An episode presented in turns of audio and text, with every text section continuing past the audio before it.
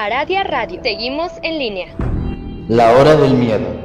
Es el momento en que la frontera del mundo de los vivos y de los muertos se difumina. Los fantasmas aparecen del otro lado y vuelven para deambular en la tierra. Así que estás advertido, estaremos abriendo portales prohibidos. No importa la hora que marque tu reloj. Estás escuchando la hora del miedo. Hola,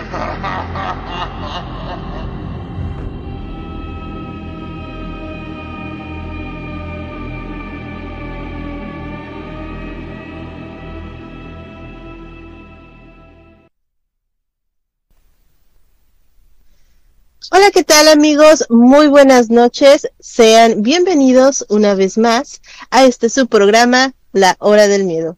En locución me presento, yo soy Luna Blackstone, junto al maestro e historiador Rob Gray. Y estamos transmitiendo completamente en vivo a través de Radio Radio, su radio paranormal, de nuestro canal en YouTube, La Hora del Miedo, y a través de frecuencia alterna de Arizona.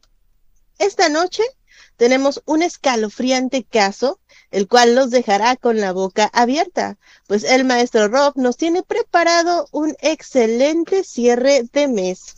Así damos la bienvenida esta noche a nuestro historiador consentido, Rob Ray. Muy buenas noches, maestro, ¿cómo se encuentra? Muy buenas noches, eh, gracias por eh, la invitación a acompañarnos una vez más a este su programa La Hora del Miedo. Ya sabe, maestro, como cada martes aquí estamos. Recuerden que nos pueden encontrar en redes sociales. Tenemos nueva página de Facebook. Nos encuentran como Academia Tsuki y en YouTube como La Hora del Miedo. De igual manera en TikTok estamos como La Hora del Miedo o como Luna Blackstone. Sin más, les recordamos que este programa está bajo la producción de Mauricio Mendoza.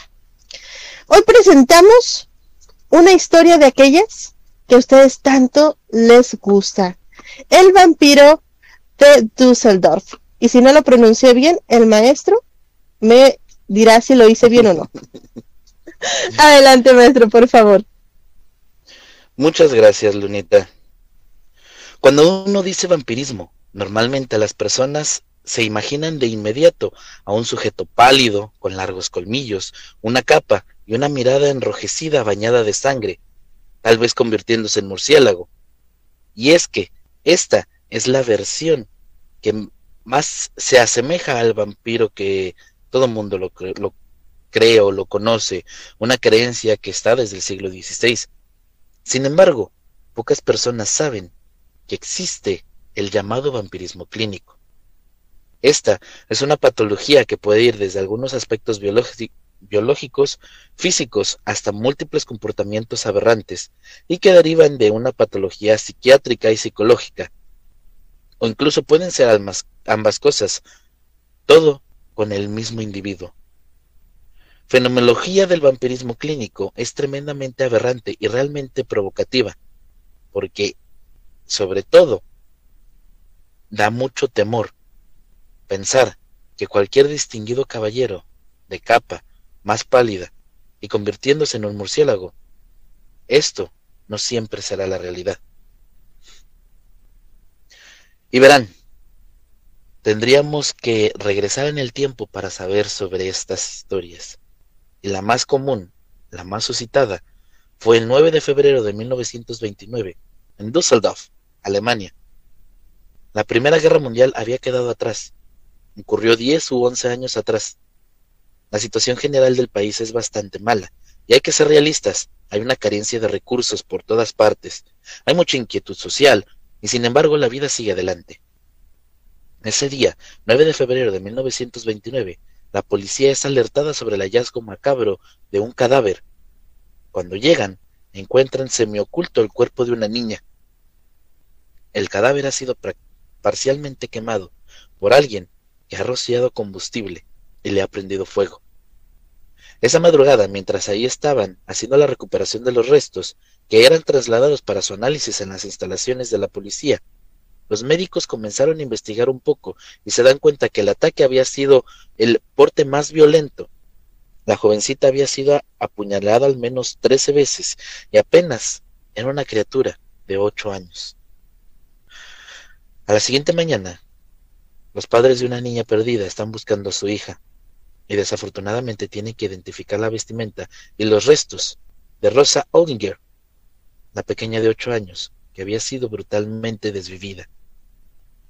Pero este caso revestiría una serie de preguntas y de interrogantes que no se había enfrentado la policía ni los expertos en la policía de Düsseldorf. Primero, porque la primera pregunta era, no tienes que robarle nada a una niña. Es decir, este no puede ser un crimen por dinero. Segundo eh, punto es que tampoco había sido un crimen de, de abusar de la niña. No era algún depravado atacando niñas. Había evidencia de otro tipo de comportamiento, ciertos fluidos orgánicos de un varón, pero no había sido atacada. Al menos no de manera física. Esto podría ser parecido más a un ataque de, una naturaleza infame, pero no era así. La policía todavía iba más allá y los expertos descubren un dato que es muy, extraño. El ataque había sido con la intención de causar dolor. Dado que Rosa había sido estrangulada previo al asesinato, estaba inconsciente, es decir, el atacante había provocado tres lesiones graves, varias de ellas en la zona del cuello, la zona de la cabeza y algunas en el pecho de una criatura que estaba inconsciente.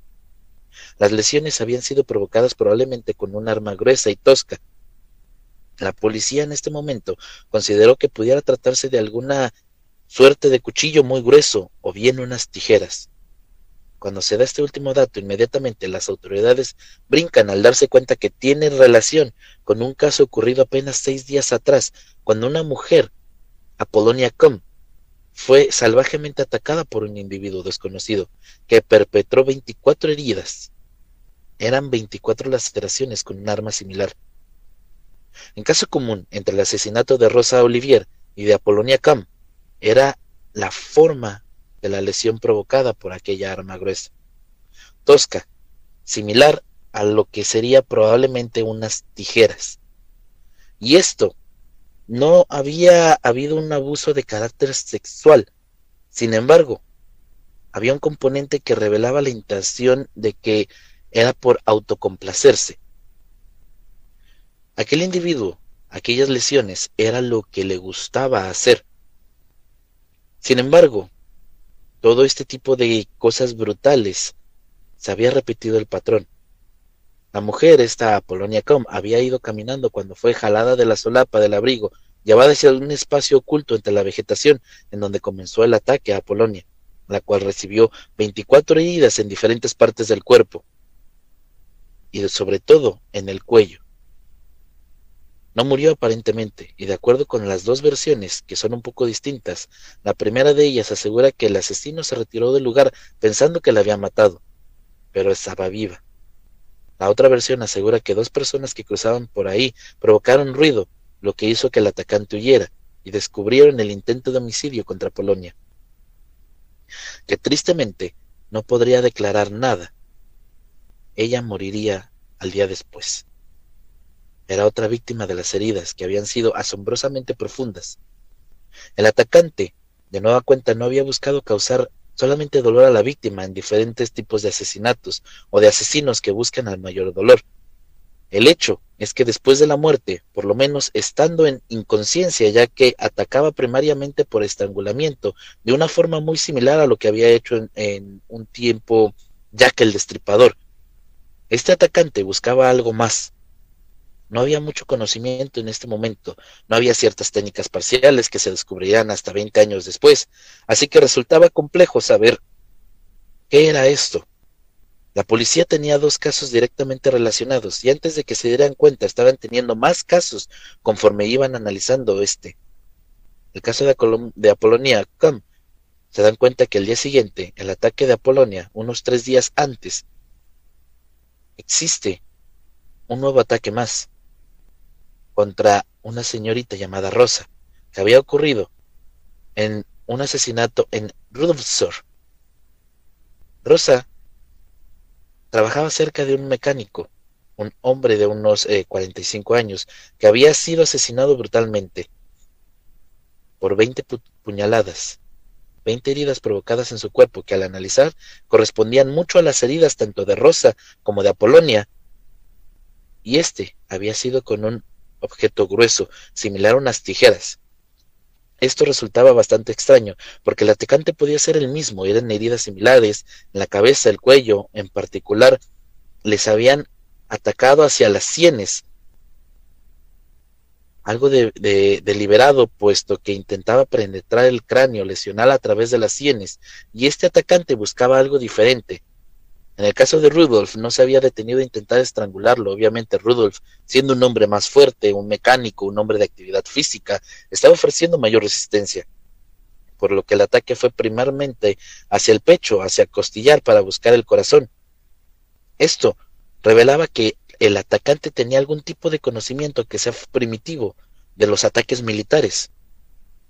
Verán, en ese entonces el ataque de bayoneta que un soldado tenía buscaba perforar primariamente el pulmón y el corazón para inhabilitar totalmente a la víctima y que no pudiera gritar, que no pudiera reaccionar, que no pudiera respirar, y éste no podía hacer nada.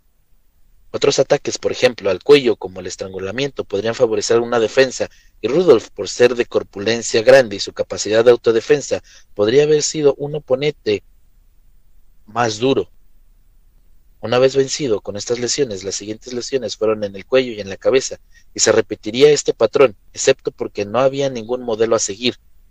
Habitualmente podemos ahorita decir que el asesino serial persigue cierto tipo de personas, ciertas edades, ciertas características.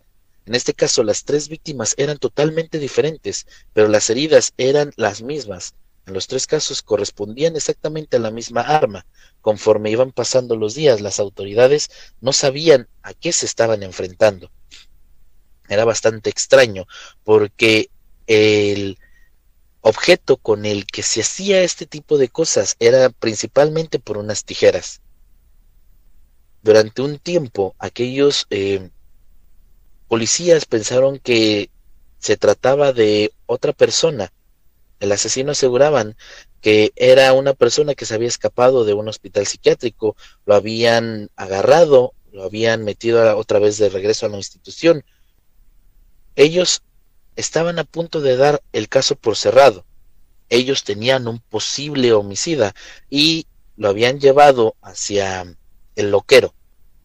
Lamentablemente, esto fue un grave error, porque durante los días siguientes, entre los meses de marzo y julio, la violencia de los ataques del misterioso atacante habían acrecentado.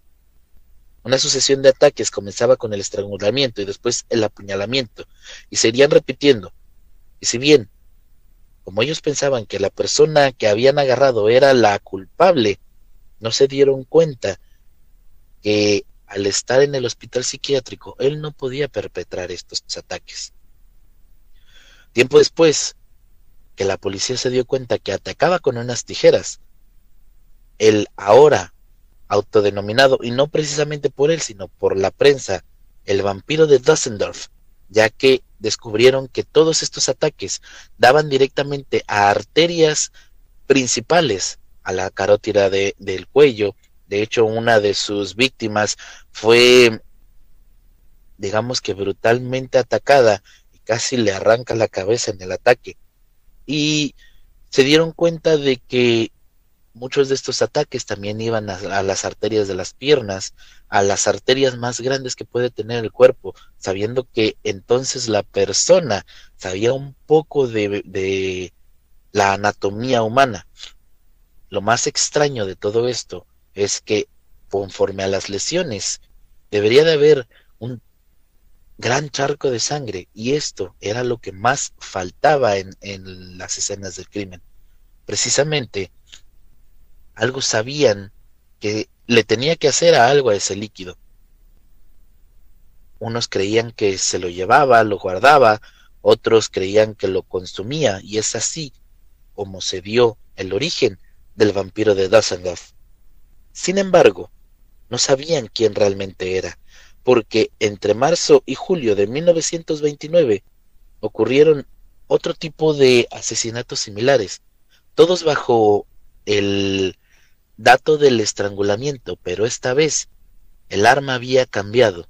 Ya no era unas tijeras, era un martillo el que se utilizaba para, para hacer este tipo de ataques. Personas que fueron atacadas por un misterioso individuo, quien salía de la vegetación. Inclusive otros testigos decían que tenía buenos morales, decía buenas noches, y acto seguida arremetía a las personas. Algunas eran apuñaladas, eran ataques brutales, rápidas y violentas. Las personas que sobrevivieron a los ataques declararon que el ataque había sido con tijeras y después con, con el martillo. Decían que en uno de los ataques atacó a dos jóvenes y una señorita. Desafortunadamente la señorita no sobrevivió y uno de los jóvenes sobrevivió gracias a la brutalidad del ataque, ya que aquel martillo se rompió y esto evitó que pudiera continuar con su trabajo. Entonces, decían que no era una persona amateur, sabía cómo luchar, sabía cómo golpear, sabía cómo mantener a la víctima de una manera estática para después regocijarse con lo que tuvieras de cerca. Sin embargo, había un problema muy grande, y es que deliberadamente o tal vez porque él quería ser atrapado, él arremetió contra una mujer llamada Gertrude, la cual lo conoció en un bar y después de, interactuar con él en el bar, le dijo que la invitaría a su departamento, a su casa. Ella fue amablemente, estuvieron un rato, tomaron unas copas y aquella persona le dijo que se la podía acompañar a otro lugar. Resulta ser que pensó que aquel hombre de una caballerosidad muy grande y genuina estaba pensando en otros planes. Se le fue encima de Gertrude, la empezó a golpear, la dejó prácticamente eh, desmayada por la brutalidad del ataque, pero no la mató.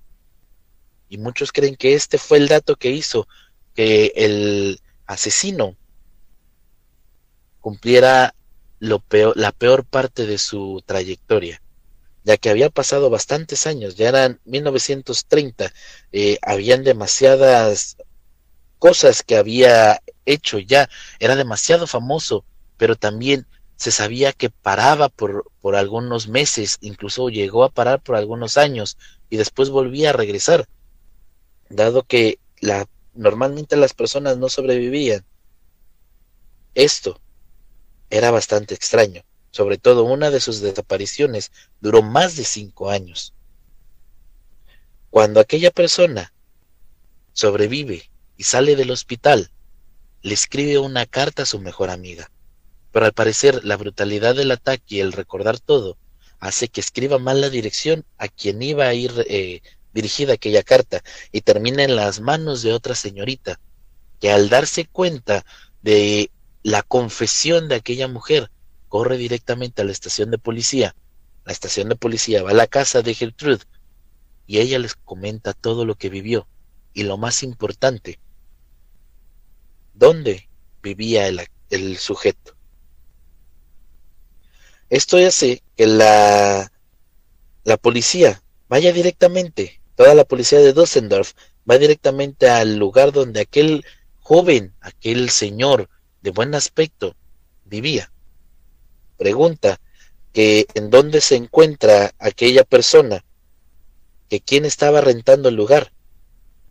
La, casera le comenta que su nombre es Peter Corten, que él está rentando el lugar, que Peter es una persona muy, muy caballerosa, nunca falla en sus eh, en pagar la renta, que inclusive tenía incluso una novia, una novia que anteriormente había sido eh, de estas llamadas vendedoras de caricias, y esperó hasta que llegara Peter. La policía le empezó a hacer unas preguntas, empezó a tratarlo como si fuera una persona regular, le pidieron que fuera a la estación de policía. Él fingió poder ir, salió, se escapó y se fue a la casa de su prometida, de aquella mujer.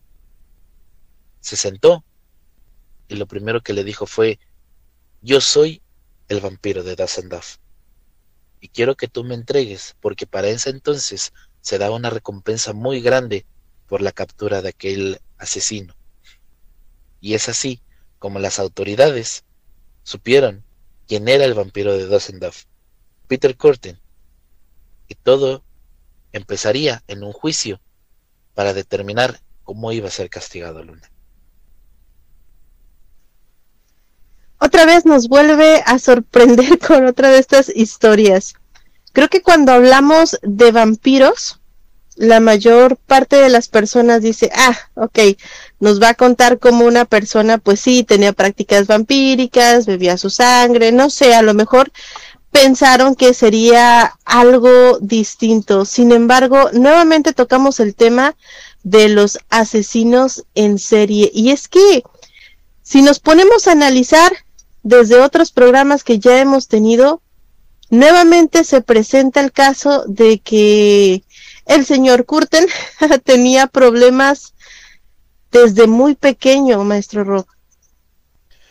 Sí, como se le ha hecho un perfil psicológico a todas estas personas, muchos de ellos tienen un perfil psicológico el cual hace que se den cuenta que tiene problemas desde la niñez, ya que al ser capturado, Peter dice cuál es su historia, comenta dónde están, dónde están inclusive los cuerpos, dónde se había llevado las cosas, digamos, fue un narcisista básicamente al nivel de Ted Bundy, que le dijo a la policía todo santo y seña de lo que habían hecho.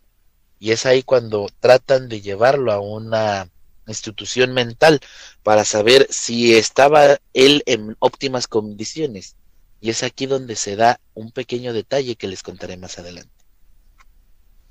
Pues bien interesante ese, ese pequeño detalle porque, eh, bueno, yo me he puesto a analizar durante todas las historias que nos ha contado un poquito y me pregunto si muchas personas que mm, se vuelven asesinos en serie tienden a ser imitativos. Tengo, tengo entendido que incluso después de este vampiro hubo mucha gente que trató de hacer lo mismo, maestro. Desafortunadamente hay muchas personas que trataron de pues de imitar a Peter, cosa que haría que pues él básicamente saliera libre, dado al caso de que no tenían al verdadero asesino, como el caso de su hermano. Su hermano fue el que aquella persona, el hermano de Peter, el cual se había intentado inculpar y mandado a esta institución mental, pero él no era.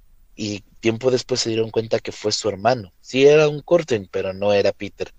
Entonces, esto causó de que mucha gente intentara liberarlo creyendo que una persona gentil, amable, de, la talla de Peter, no era aquella persona brutal que cometía aquellos eh, actos crueles, vulgares, civiles.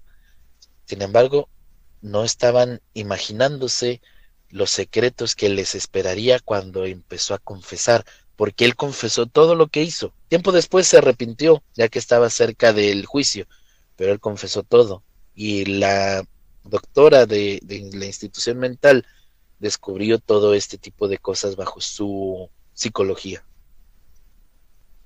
Claro, de hecho, eh, este tema, eh, para la importancia criminológica, fue demasiado sonado puesto que ya se había estudiado anteriormente el comportamiento de algunos asesinos en serie, ya tenían con qué empezar, pero definitivamente los actos que, que presenta este hombre, la manera, el comportamiento, el solo hecho de tener este tipo de fetichismo, de beber la sangre de sus víctimas, de empezar a pues con este tipo de, acciones desde muy pequeño, o sea, desde muy pequeño les llama muchísimo la atención. Porque, ok, entendemos que tal vez pasó por una niñez bastante fea, pero eso, pues creo yo que no sabemos que es un detonante, pero no debería de ser un motivo, un pretexto para que este tipo de personas pues cometan estos actos, maestro. No, no es un pretexto y precisamente es que poco a poco se ha ido actualizando lo que es la criminal, la criminología. Eh, en ese entonces, pues ni siquiera se tenía el, término asesino serial, ¿no? Se creía que nada más eran, pues, gente que, que desvía a la gente cuando quería. Claro, claro, claro, pero bueno, es un caso bastante, bastante especial. El solo hecho de que, em, bueno, cuando él fallece, o cuando le dan su sentencia, mejor dicho, eh, sé que guardaron su cabeza y le estudiaron, maestro. Precisamente por las diferentes tipos de condiciones que pasó y porque el día que lo ejecutaron también pidió algo bastante extraño. Entonces, básicamente, sí estaban estudiando incluso hasta el cerebro de, de Peter. Le estaban estudiando por la manera en la que se comportaba, porque como una persona que podía ser tan caballerosa, recordemos que eh, algo que tenían todos los asesinos seriales hasta ese momento era que todos eran unos monstruos en, la gran extensión de la palabra. Nosotros, gracias a la imagen que nos mandaron de portada de, del programa, podemos ver que Peter no era una persona agraciada. Nos damos cuenta que para los estándares alemanes, pues tenía más pinta de Hitler, nada más que afeitado.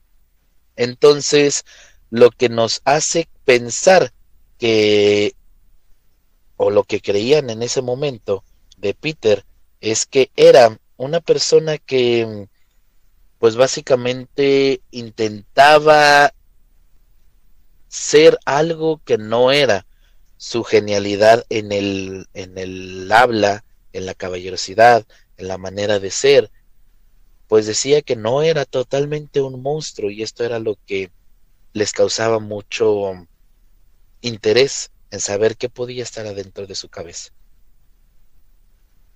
Claro, suena, suena bastante lógico. Vamos a seguir descubriendo muchísimos secretos más, pero vamos a ir un pequeñísimo corte, así que no se mueva de su asiento, que regresamos para seguir hablando de este famoso vampiro, que no es como todos los demás. Así que no se mueva de su asiento, ya regresamos a este su programa, La Hora del Miedo.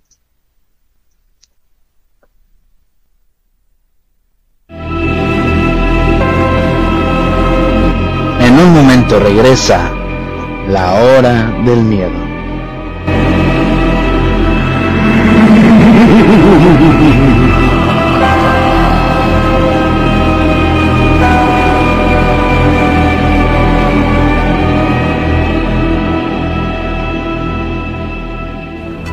Si tienes deseos de rendirte o no tienes esperanza, si crees que te hundirás en el miedo o la ansiedad, si sientes desesperación o crees que no puedes más, dialoguemos. En la línea de la vida alguien te escucha. Llama al 800-911-2000 o búscanos en redes sociales. Te damos el apoyo y la información que necesites. Juntos por la paz, Secretaría de Gobernación. Gobierno de México. La nueva política de salarios mínimos es producto del diálogo y consenso entre empresarios, trabajadores y el gobierno de México por reparar años de injusticia para millones de personas trabajadoras. En solo tres años, de manera responsable y sostenida, el salario mínimo ha aumentado 73% en términos reales. Con mayor poder adquisitivo, hay más consumo y dinamismo en la economía. Por el bienestar de todos, un salario digno. Gobierno de México. Ya regresa la hora del miedo.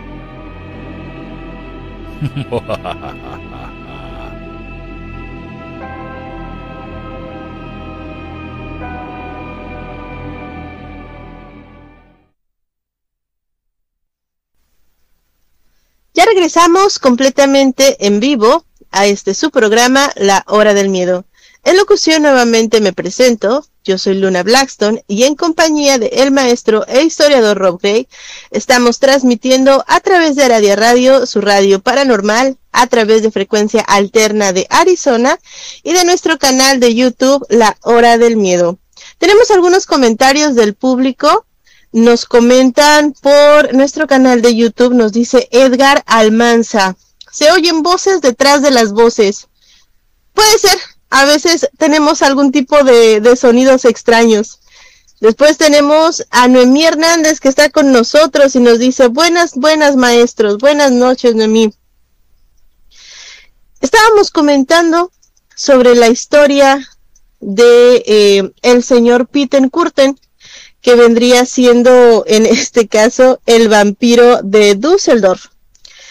Y el maestro Rob nos comenta cómo es que pasa por una niñez bastante fea y esto lo motiva a empezar a tener comportamientos bastante crueles, bastante criminales, en los cuales pues empieza a, cometer actos en contra de la vida de las personas. Y esto lo lleva a convertirse en uno de los asesinos en serie pues más polémicos, se podría decir, maestro. Sí, eh, lo que nosotros tenemos que aprender un poquito sobre Peter es precisamente su historia, su vida, y más o menos irnos a lo que es el individuo, ¿no? El alemán Peter Kurten aprovechó los interrogatorios judiciales para satisfacer de nuevo su enorme ego. Antes de ello, este lo hacía cuando pues desvivía a la gente. Durante las sesiones, confesó alrededor de 70 actos criminales, entre los que incluían agresiones, asesinatos, actos de piromanía.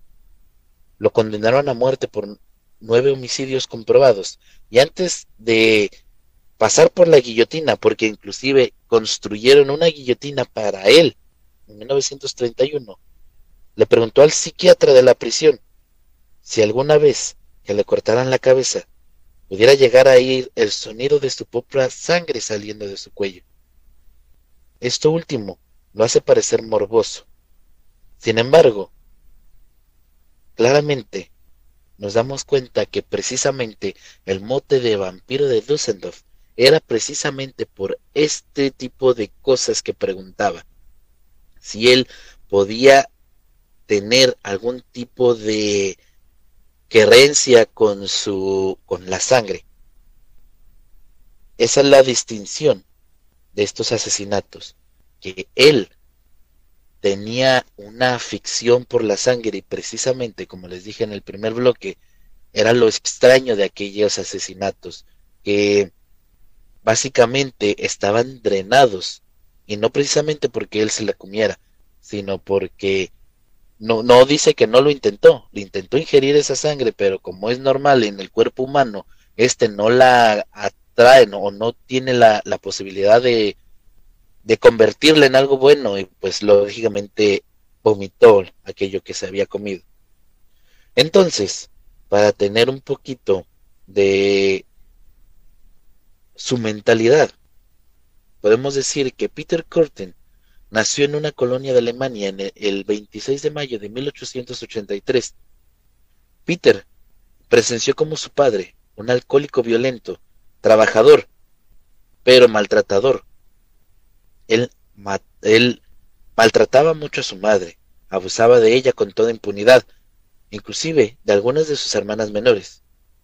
Así fue como a la edad de ocho años, Curten escapó de su hogar se dirigió sus pasos al mundo de la delincuencia de la ciudad de Düsseldorf.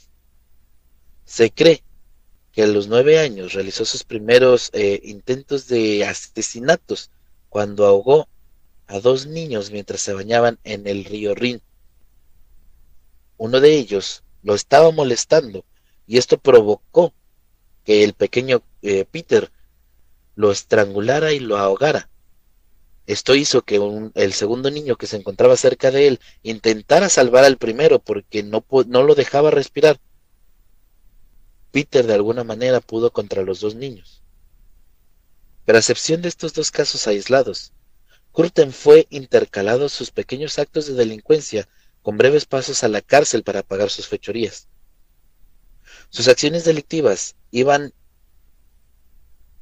no creciendo, pero era más que nada para sobrevivir, para comer, para mantenerse eh, con calor en las calles. También fue contratado como perrero donde experimentó el placer de torturar, inclusive de maltratar a perros abandonados. No fue el último, el único caso en la vida de Curtin donde experimentaría experiencias de este tipo de torturas de animales. A medida de que Curtin maduraba, su bestialidad se extendió ahora no solamente a los eh, perritos, sino también a las ovejas, a las cabras y a otros animales de granja. El adolescente encontró un placer particular cuando el animal era apuñalado durante eh, el ataque. Sus violentas tendencias fueron incrementando a medida que iba haciéndose mayor. Al mismo tiempo, Curtin necesitaba transferir estos experimentos sedientos de sangre de animales hacia los humanos. Y el 13 de mayo de 1913, cuando Curtin nos meaba en la casa supuestamente vacía para robar, adentro estaba una mujer llamada Christine Klein. Era una niña de 13 años que dormía en su habitación. Peter, al comprobar que no había nadie más en la casa, estranguló a la joven para después eh, hacer cosas demasiado explícitas y violentas. Durante la Primera Guerra Mundial, Curtin fue condenado por sus habituales delitos de hurto y agresión, y en 1921 Curtin se mudó a Alterburgo, donde se casó con una mujer famosa y al mismo tiempo conseguía trabajo como camionero. Es aquí donde se da cuenta que el tratar de parecer o al parecer una persona común y corriente, una persona normal, podría hacer que buscara la manera de ocultar su verdadera personalidad. Esto hace que Curtin, ya con 30 años y con un protuario infame, entraba a robar una residencia los propietarios estaban trabajando en un bar cercano y habían dejado a su hija, Christine Klein, de 10 años, durmiendo. Él comenta que abrió las ventanas y no encontró nada digno de robar, pero en la cama vio a la muchacha durmiendo, cubierta con una cobija gruesa de plumas. Recordó Peter, tiempo después, citado por el National Geographic. Sin pensarlo, decidió arremeter contra la niña. Y es aquí cuando empiezan sus grandes actos de, de pues era un desvividor, digámoslo así. El método que utilizaba para llevar a cabo sus crímenes iba evolucionando con el tiempo. Primero Curtin evaluaba callejones para verificar si transitaban personas por ahí. Luego se escondía por los callejones oscuros esperando que alguna mujer pasara por el lugar. Capturaba a la chica, la atacaba por sorpresa, las agredía y por último Utilizaba tijeras para causarles graves heridas en la cabeza y en el cuello, para dejarlas sin vida. Y lógicamente lo que no se sabe es qué es lo que hacía con la sangre. Las autoridades ofrecieron una suculenta recompensa para quien diera la pista por la identidad del asesino. La policía llegó a recibir hasta 90.000 nombres de posibles asesinos. Él fue detenido en el año 1930, cuando, como les comenté, el error garrafal que acabaría condenándolo. La empleada doméstica que había atacado para llevarla a Grafenberg, en el bosque de las cercanías, donde pues intentó hacer lo que él mejor sabía hacer, pero al parecer, como dice eh, la psicóloga, él ya quería ser atrapado, ya no quería seguir en las calles y precisamente por esto cometió todos aquellos errores.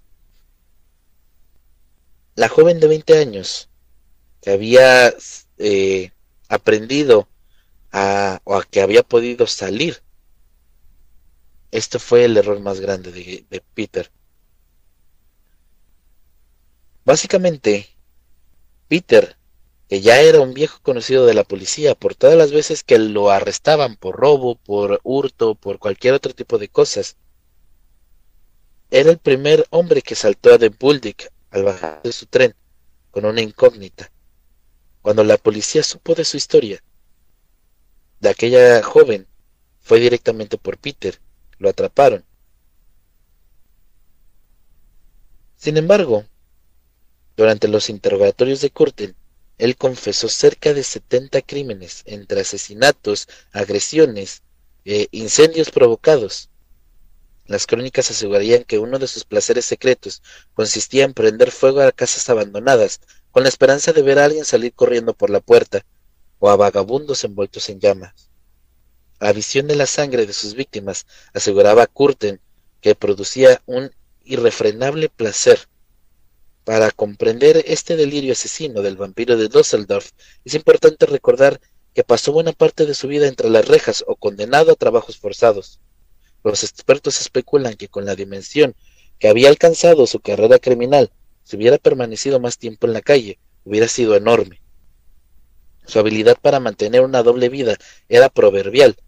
Cuando lo encarcelaron, para sus vecinos, Corten era un simple chofer de camiones, casado con una mujer respetable y sin más peculiaridad que un extravagante gusto por empolvarse la cara para ocultar su edad.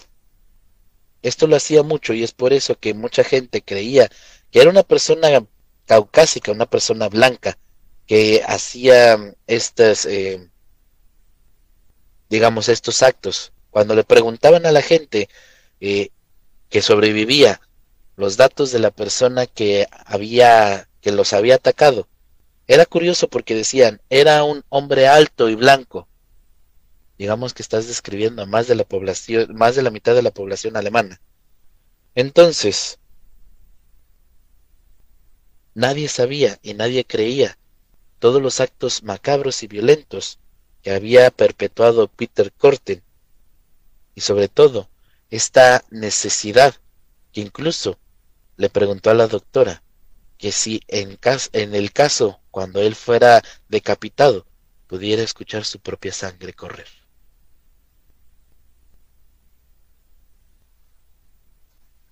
impresionante historia que nos relata esta noche, maestro. En el bloque anterior estábamos platicando precisamente sobre cómo es que no solamente él, sino varios asesinos seriales tienen esta capacidad de permanecer completamente tranquilos, de, de ser personas o aparentar ser personas muy nobles, muy calmadas, completamente contrario a todos los actos que ellos realizan. Y es que la verdad, bueno, a mí a mí me impresiona, ¿no? Que que de repente se pues esto es lo que pase, maestro. Sí, es bastante sorprendente que todo este tipo de cosas puedan suceder, ya que pues algunos tienen esa habilidad de poder eh, mantener esa doble vida porque es eh, muy increíble cómo la gente, por ejemplo, el caso de, Peter Curtin, que él era un eh, chofer de camiones, como dijimos antes, una persona que se podía ver común y corriente, fuera aquel tipo de monstruo que, que era, siendo perseguido por toda la policía de, de Dusseldorf de una manera espectacular y pudiéndose esconder durante años siendo nada más atrapados por delitos menores, por robos, por hurtos, por eh, la manera en la que quería sobrevivir al escaparse de su casa. También lo podemos ver en personas como Ted Bundy, como este eh, John Wayne Gacy, todos ellos que inclusive incursionaban en la política. Todo esto es lo que hace al asesino serial bastante terrorífico.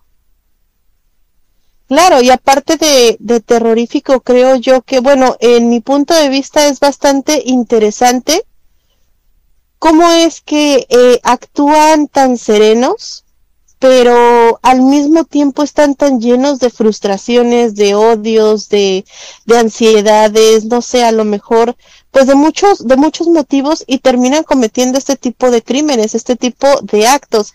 En el caso de, de Peter me llama muchísimo la atención el hecho de cómo jugaba este papel muy importante con la sangre de sus víctimas, que sabemos que pues el cuerpo humano no está hecho para consumir la sangre y esto pues le pasó a él, ¿no? Como usted menciona, estuvo, se enfermó por estar bebiendo eh, pues la sangre de sus víctimas.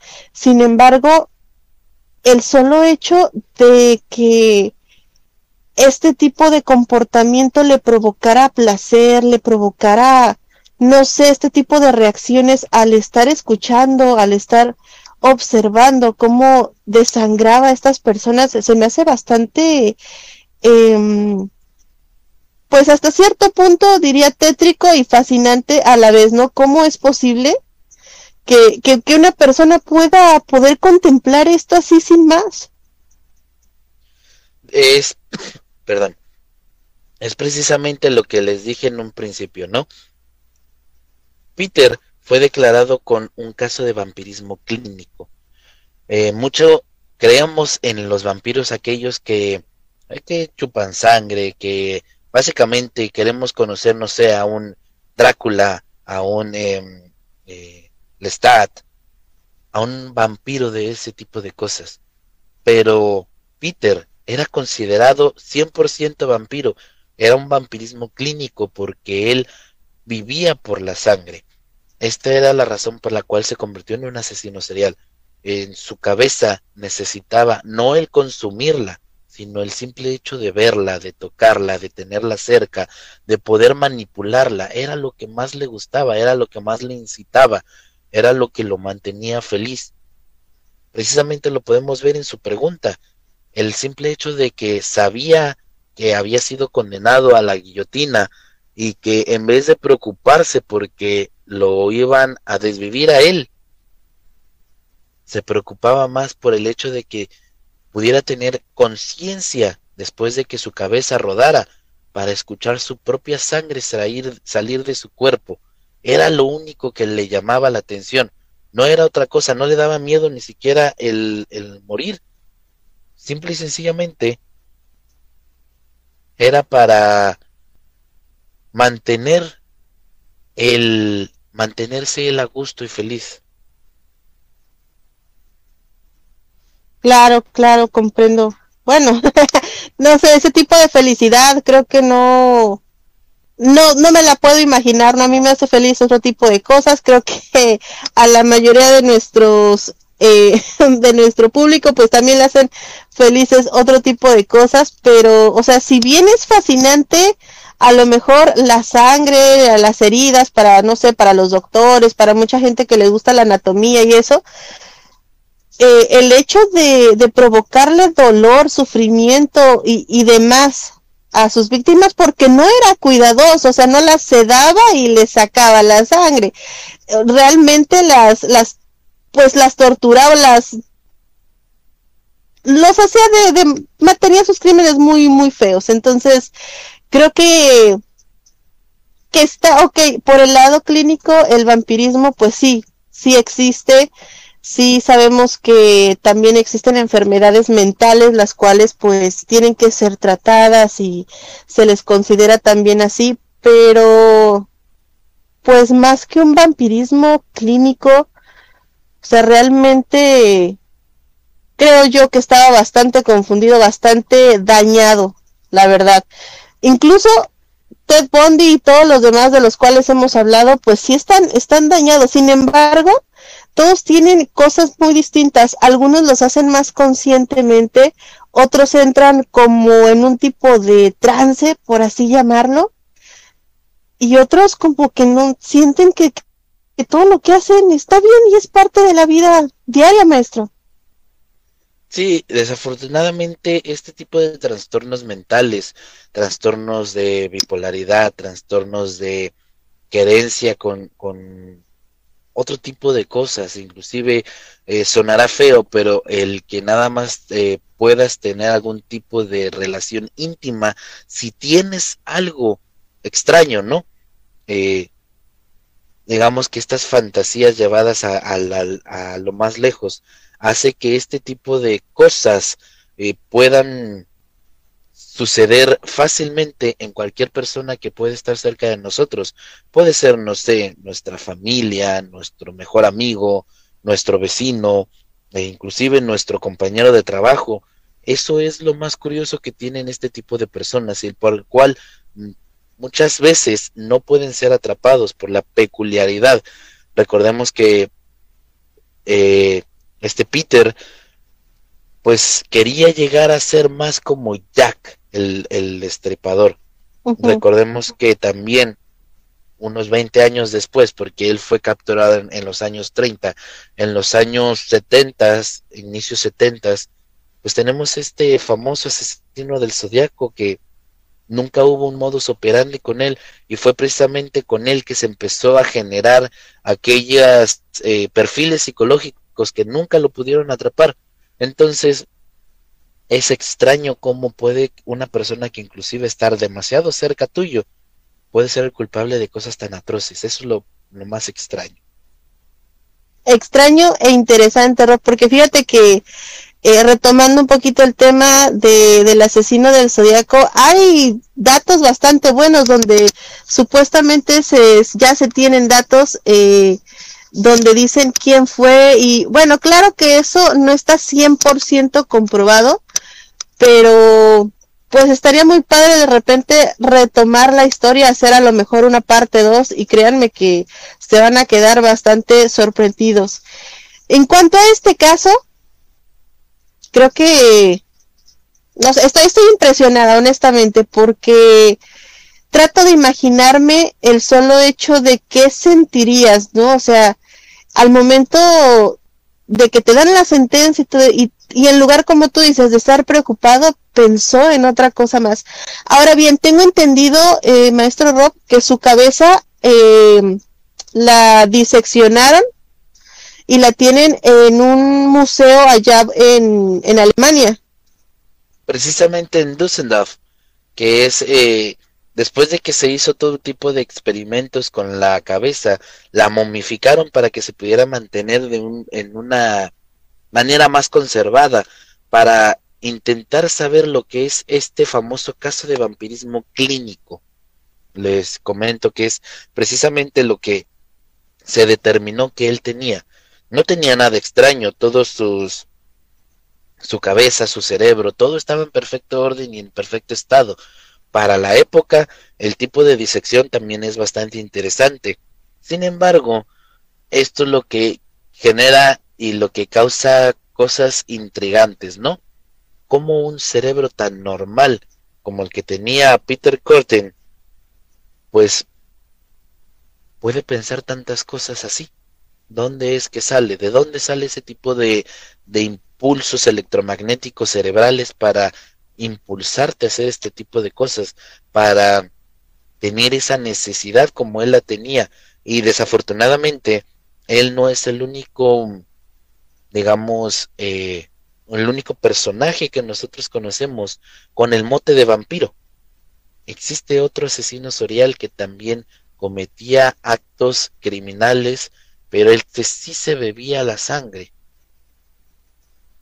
Son cosas extrañas porque cuando también esta persona lo mandaron a la ejecución e hicieron una investigación de su cuerpo, denotaron que el consumo de la sangre de esta persona básicamente parecía que su sangre tenía diferentes tipos de transfusiones, totalmente limpia y fresca como nunca antes se había visto Luna. Mira nada más que interesante porque, eh, bueno, según estudios, yo sabía que el cuerpo humano, tal vez en pequeñas dosis, sí soporte eh, pues el consumo de, sangre. Sin embargo, pasado el tiempo, eh, nuestro estómago no la puede procesar y tenemos muchísimos eh, problemas después de salud. Sin embargo, ¿cómo es posible que hay personas que incluso lograron adaptar la sangre y tener diferentes tipos, como dice usted, ¿no? Como si fuesen transfusiones. Precisamente esta persona es, eh, pues fue objeto de estudio para, para, eso. El nombre de esta persona, al igual que, este Curtin, es Richard Trenton, que era apodado el vampiro de Sacramento. Yo creo que todo esto también tiene que ver muchísimo con la psicología. Creo que hemos hablado muchas veces eh, y les hemos mencionado que el poder de la mente es impresionante y que todo lo que tú creas lo puedes lograr. Incluso, eh, bueno, hay personas que se sabe que que creen que a través de su mente o que tienen prácticas que a través de su mente pueden llegar hasta sanar energéticamente a las personas. Y esto está, está bastante, eh, pues de analizar.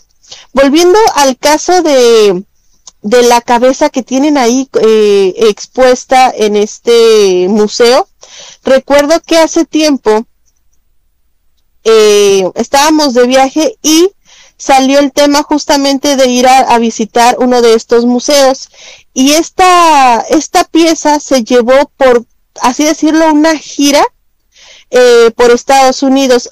Supuestamente esto eh, lo hicieron por parte de, de del Museo de, de, lo Increíble. No sé si todavía sigue en Estados Unidos o si la regresaron eh, a su lugar de origen, maestro. Al parecer la cabeza que está dividida en medio colgando de un gancho y momificada sigue en el Museo de Ripley. Estaría interesante este ir a visitar porque, bueno, viendo la imagen que tenemos eh, de, del programa, pues nos damos cuenta cómo, cómo está dividida, cómo podemos observar las divisiones, sus dientes, sus ojos, cómo están los cuencos, incluso así como, como chupados, ¿no? la expresión que tiene. Porque aparte de todo, eh, bueno, según yo, no es una expresión así como, como de dolor, no es una expresión como de sufrimiento, sin embargo, sí es una expresión bastante tétrica, o sea, entre que mm, disfruta a lo mejor posiblemente de que incluso lo estén o se siga hablando de él y lo estén observando, también estaría padre analizar un poquitito el solo hecho de este tipo de, de pues asesinos en serie y que se siga hablando de ellos podrían llegar a ser que su espíritu no descanse, maestro? Eh, en algunos casos yo creo que sí. Sin embargo, por ejemplo, en el caso de Peter, la única obsesión que tenía era por la sangre.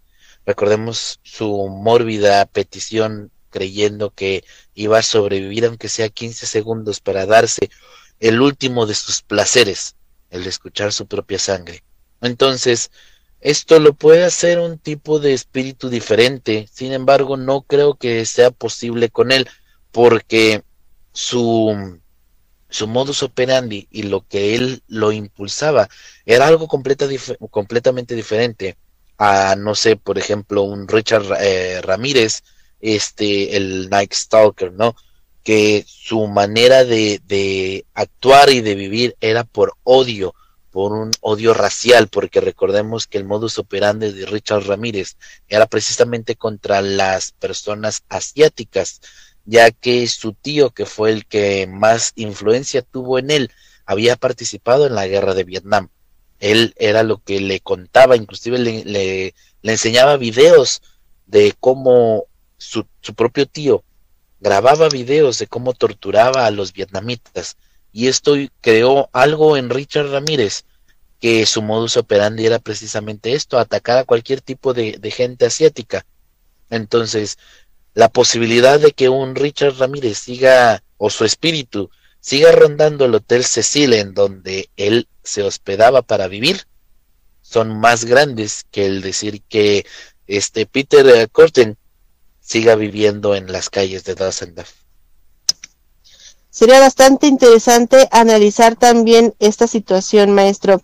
Ya estamos por despedirnos, pero quisiera compartirnos algún último comentario.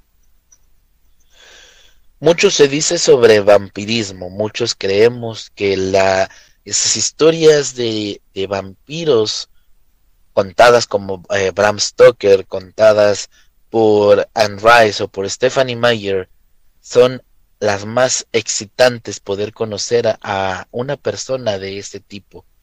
Sin embargo, eso está más alejado a la realidad. El vampirismo clínico es más peligroso y personas como Peter Cortin o inclusive como el temible eh, Black Tempest, personas sanguinarias que no les importaba eh, hacer cualquier tipo de daño a las personas son más peligrosas que esa gente. Porque recuerden, la verdad está allá afuera. Pues ahí tenemos el comentario del maestro Rob Gray. Y con esto nos despedimos. En locución estuvo con ustedes la maestra Luna Blackstone junto al maestro e historiador Rob Gray. Les deseamos muy buenas noches y dulces pesadillas. Hasta la próxima.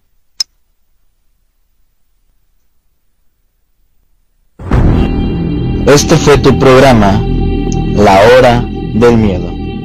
Los esperamos en la siguiente emisión.